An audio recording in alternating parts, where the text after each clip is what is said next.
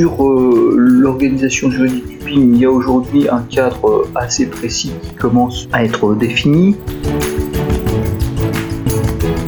On retrouve bien évidemment la question de l'organisation de, la, gestion de l'information avec euh, l'arrivée de nouveaux acteurs et, leur intégration au projet, leur intégration juridique avec notamment le BIM Manager, la MOBIM, mais aussi les plateformes ou encore les éditeurs de logiciels.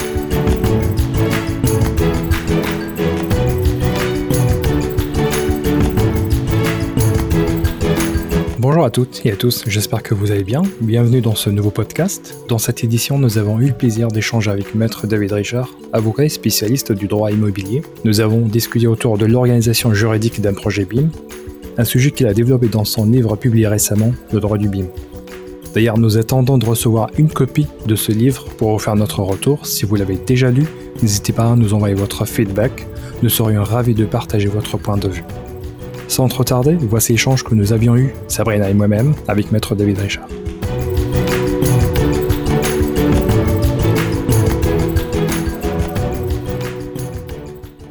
Maître David Richard, bonjour. Vous êtes avocat au barreau de Paris, fondateur du cabinet L'Extera Avocat. Vous êtes spécialisé en droit immobilier, particulièrement sur les questions du BIM.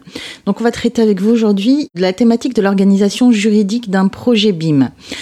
Votre ouvrage Le droit du BIM est paru le 24 septembre aux éditions LexisNexis.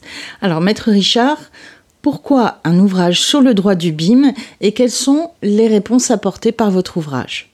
D'abord, je voudrais vous remercier euh, de m'avoir invité euh, à, évoquer cette question euh, du droit du BIM et je suis ravi d'être avec vous aujourd'hui.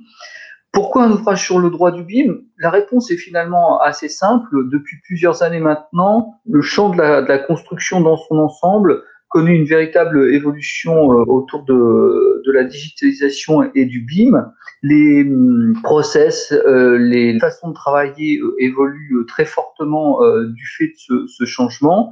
Et donc, l'idée était de traduire dans l'environnement juridique ce changement et de donner des outils aux juristes pour leur permettre d'appréhender euh, cette, euh, cette évolution. Qu'en est-il aujourd'hui de l'organisation juridique d'un projet BIM? Il est difficile aujourd'hui d'avoir une vision d'ensemble, si vous voulez, euh, de l'organisation juridique d'un projet BIM, tant il y a des réalités différentes d'un projet à, un autre. Le process BIM est, est lui-même différent, puisque on était hier sur la conception, aujourd'hui sur la conception-réalisation, voire l'exploitation.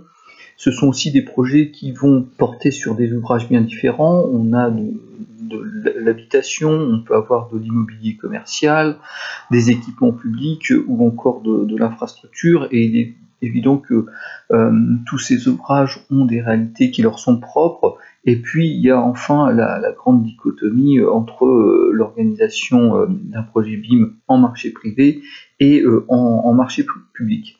Néanmoins, sur euh, l'organisation juridique du BIM, il y a aujourd'hui un cadre euh, assez précis qui commence à être défini. On retrouve euh, bien évidemment la question de l'organisation de, la, gestion de l'information avec l'arrivée de, nouveaux acteurs et, leur intégration donc au, projet, leur intégration juridique avec notamment le BIM Manager, la MOBIM, mais aussi les plateformes ou encore les éditeurs de logiciels. Il y a également euh, le renforcement de la protection de certains droits, que ce soit au titre du droit d'auteur comme euh, pour l'architecte ou au titre du, euh, savoir-faire.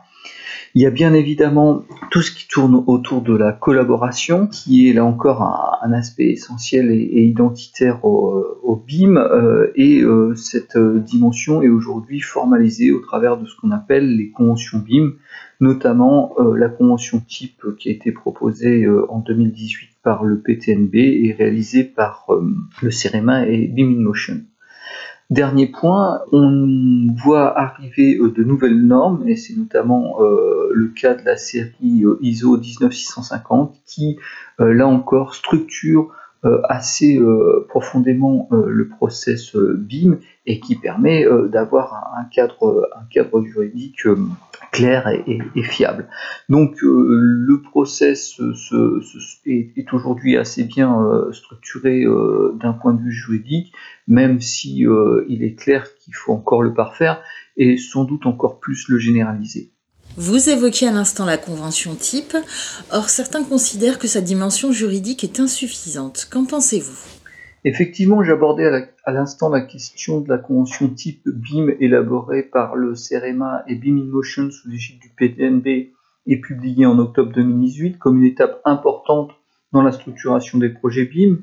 Auparavant, il y avait bien évidemment des acteurs qui utilisaient des conventions BIM, des conventions très élaborées et, très abouties, mais il y avait aussi beaucoup d'autres acteurs qui n'utilisaient pas de conventions ou alors qui avaient recours à des documents dont on ne connaissait pas bien euh, la nature, qui euh, apportaient au moins autant de problèmes que de solutions. Donc il y a eu vraiment une, étape de, de, franchie avec cette euh, convention type qui harmonise euh, assurément euh, les pratiques. Le contenu de la convention actuelle est essentiellement technique. Je crois que c'était le choix de ses promoteurs. C'est un choix qui s'entend parfaitement. Et donc, il est difficile de leur faire ce, ce, reproche. Par ailleurs, au sein de la convention sont abordés des points à dimension juridique et euh, il règle euh, un certain nombre de, questions. Pour autant, ces dimensions sont quand même euh, évoquées de façon relativement succincte et au fil de l'eau du, document sans qu'on puisse avoir une, vision unitaire.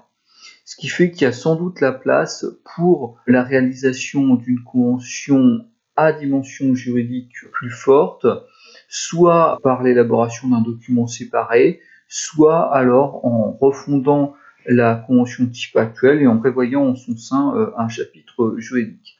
Ce serait un bon moyen de réussir euh, à avoir un outil qui permette ce dont on a besoin, c'est-à-dire une gouvernance euh, contractuelle dédiée au BIM et aussi une sécurisation des process, sécurisation d'un point de vue juridique, j'entends. L'idée euh, a rien de, nouveau ou d'extraordinaire, puisque en fait c'est ce que fait le Royaume-Uni depuis maintenant euh, plusieurs années. Ils ont recours, ils n'ont pas de convention euh, type comme celle qui est utilisée en France. Ils ont recours à ce qu'ils appellent un, protocole BIM. Je crois que la première version date de 2013.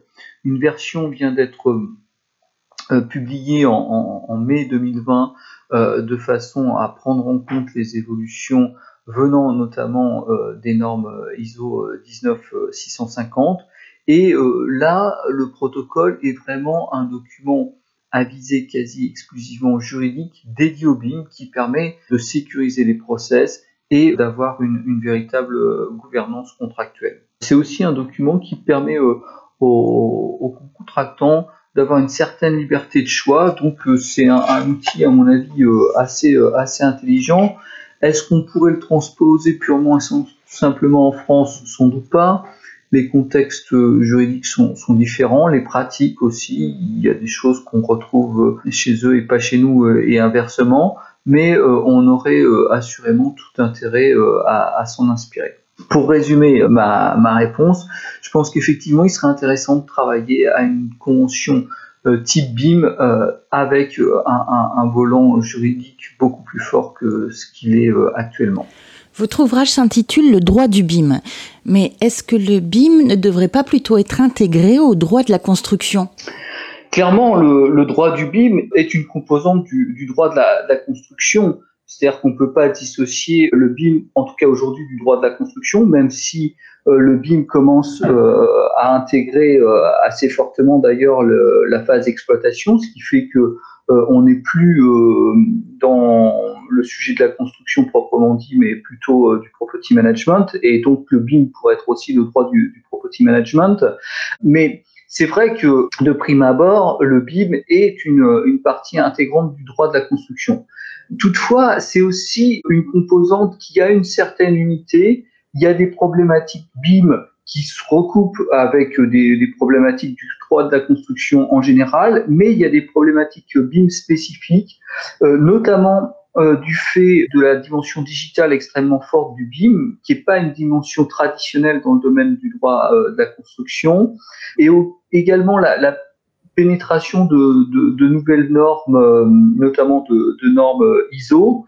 Et donc, il y a des spécificités BIM qu'on ne va pas retrouver dans le droit de la construction Et d'une façon générale, le BIM étant un nouveau process, y est associé de nouvelles règles qui se pas totalement avec les règles traditionnelles du, droit de la construction. Donc, à mon sens, il y a la place pour euh, un, véritable droit du BIM spécifique, une forme d'entité euh, à l'intérieur du droit de la construction. Alors après, on verra si à terme, euh, ce droit du BIM est, finalement totalement assimilé au droit de la, construction et, ne devient pas un droit autonome ou si ce faisant, par son développement, le BIM euh, continue euh, à, se consolider comme une entité propre et donc à avoir un droit qui lui soit propre, voire demain, euh, si, comme certains le, pensent, et, j'en fais partie, le BIM devient, si vous voulez, la solution de principe dans le domaine de la construction et voire au-delà, on peut se demander si à terme, le droit de la construction ne deviendra pas le droit du BIM. Merci maître David Richard. Un mot pour conclure? Le BIM aujourd'hui est encore un, processus en devenir, euh, sans doute plus en France que, dans certains pays où euh, son niveau d'organisation, y compris juridique, est plus abouti. Et euh, le droit du BIM est un moyen, si vous voulez, de, parfaire euh, l'organisation euh, juridique du BIM. On ne répond pas à toutes les questions, mais on donne un certain nombre de repères et une grille de lecture qui vont permettre aux, juristes qui s'intéressent à, la, à question d'appréhender plus facilement le, sujet du BIM, notamment dans une opération de. Merci Maître David Richard d'avoir répondu à nos questions. Je rappelle que vous êtes l'auteur euh, de l'ouvrage Le droit du BIM. Si vous, si vous souhaitez participer à un de nos podcasts, écrivez-nous à podcast.exabim.com. Merci et à bientôt.